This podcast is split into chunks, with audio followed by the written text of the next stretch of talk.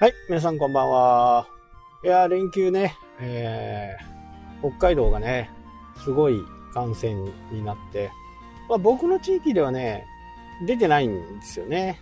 なのでね、あの、普通にみんなしてるんですけどね、まあ、家の前がね、海なんで、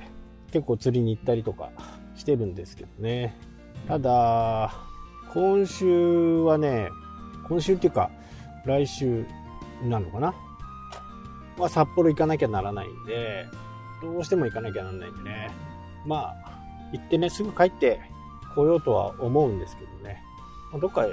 飲みに行ったりとかするわけもなく、ただ事務所に行って、事務所のね、仕事がちょっとあるんで、それを処理すれば終わりなんで、ね、ただね、なかなかこう、遠いんでね、まあ遠いってもそんなに遠くはないんですよね。まあそれが終わらない、終わらないとちょっと行けなかったんでね、札幌にはちょっと行く用事があってね、札幌に、えー、いることはいるん、札幌に住所はありますけどね、住んでる場所は全然違う地域なんでね、今はね、まあ、札幌に入るなというふうにね、お達しがあるんで、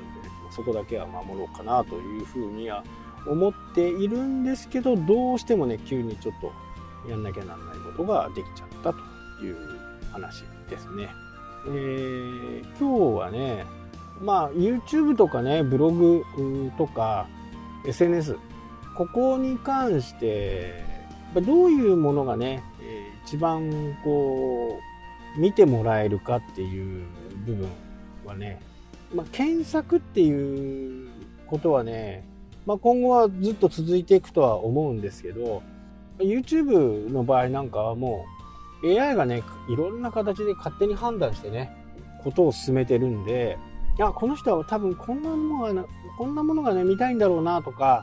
いう話になっていってるんで、まあ、YouTube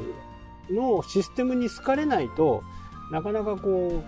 う表示をしてくれないというところがありますからここをね、えー、どうクリアしていくのかっていうことは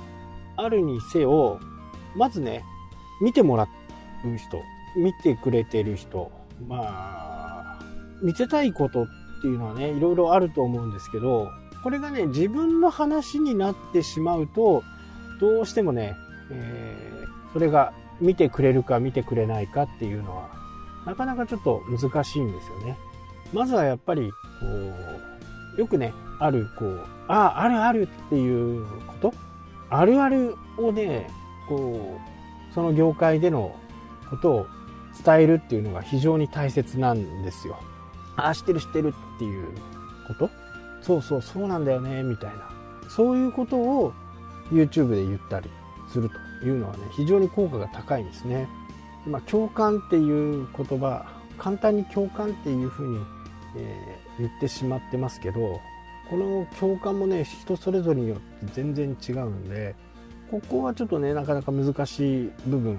ですね。で共感を得たところで自分の知識を言うという形ですよね。業界ではこんなことになってますよ。この業界ではこんなことになってますよっていうような今までの経歴とかね知識そういったものをやっぱり YouTube の中コンテンツの中にねこう入れて入れ込んでおくっていうことですよね。でやっぱり YouTube とね Google っての検索ってちょっと全然違うんですよね。YouTube で検索する、うんと Google で検索する時って自分でその言葉を入れないと探してくれないですよね。でも YouTube の場合はあれ？もしかしてこんな動画見た方があなたはいいんじゃないのっていうふうにねなるななるんですよね。例えば DIY のね、えー、動画をずっと見てるとおすすめホームのところに出てくるのはねもう DIY ばっかりになりますよね。そうするとサムネイルによってあそういえばこの人のも見とこうとかあそうそうこんなことで困ってんだよねとかタイトルによってねサムネイルに書いてある言葉とかによってそうそうっていう風になると。これはねやっぱり非常にこう大きなことなんですね。ここをねあのしっかりこう捉えていくといいのかなというふうに思います。共感してで自分の知識とか例えば誰か有名な先生有名なデータを出しているところ。これがね有名じゃないとあんまりちょっとインパクトが弱いんですよね、えその先生もこう言ってるよっていう、まあ、証拠エビデンスとかね、そういったものを出す。そうすることによってね来てもらえる確率がどんどん上がる。なので YouTube はどちらかというとタイトルで検索されるっていうよりはね今ちょっと変わってきてると思ってるんです。もう YouTube が勝手にねホームに出してくれる。ここがやっぱりね一番ポイントかなという思いますのでタイトルを考える時には検索されるんじゃなくって共感されるようなタイトル作りが必要かなというふうにね。で例えばこう瓶の蓋が開かない場合瓶の蓋がね、開きづらい場合の簡単に瓶の蓋を開ける方法とかそういったものをねタイトルよりはサムネイルで表現する、まあ、困った顔して瓶を持ってこの瓶を開けたいみたいなサムネイルということです。よそうするとタイトルというよりもそうあそうそうそうっていうふうにね、えー、なるというふうにね考えられますんで YouTube は検索っていう。YouTube は検索よりもねサムネイル。それで共感されるようなタイトル作りがいいと。これで SNS とかね、えー、Google の検索になるとやっぱり文字のねタイトルが非常に大切になってくるとは思うんですけど、まあ、YouTube